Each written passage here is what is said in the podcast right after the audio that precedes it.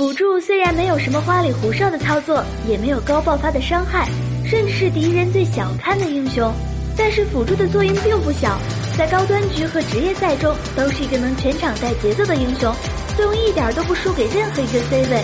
但是在众多辅助中，在后期的能力也有强弱之分。那么谁才是后期最强的辅助呢？下面就给大家来讲解一番。先来说说白起。白起这个英雄，严格来说并不算是辅助英雄，因为辅助白起并没有上单白起肉，而白起能够占得名次，是因为他的大招在后期 carry 能力超强，只要大招打中两个人，团战基本上就能赢。但是后期白起放大的时候，队友容易跟不上，导致白起自己送上了。综合起来，白起不算是一个后期比较强的辅助。再来说说大乔，大乔这个英雄在低端局很难见到，但是不得不承认，这个英雄玩得好，真的能 carry 整场比赛。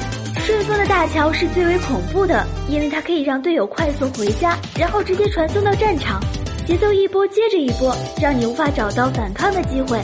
而且就算是逆风，大乔作用也非常大，因为论拖节奏，没人比得上大乔。它可以让队友有足够的时间发育。到了后期，大乔打团完全能够为队友提供二次生命，打团赢的几率也非常大。但是要说到后期最强的辅助是谁，那就必须是孙膑了。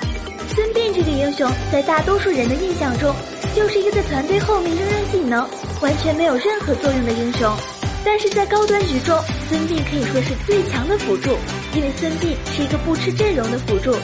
在后期，只要阵容中有孙膑，就不会有阵容劣势一说。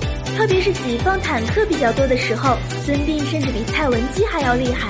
一个二技能时空倒流，甚至能回一半的血量。只要有孙膑存在，无论是拉扯战还是极快的战斗，他都能发挥巨大的作用。所以说，后期最强的辅助绝对是孙膑。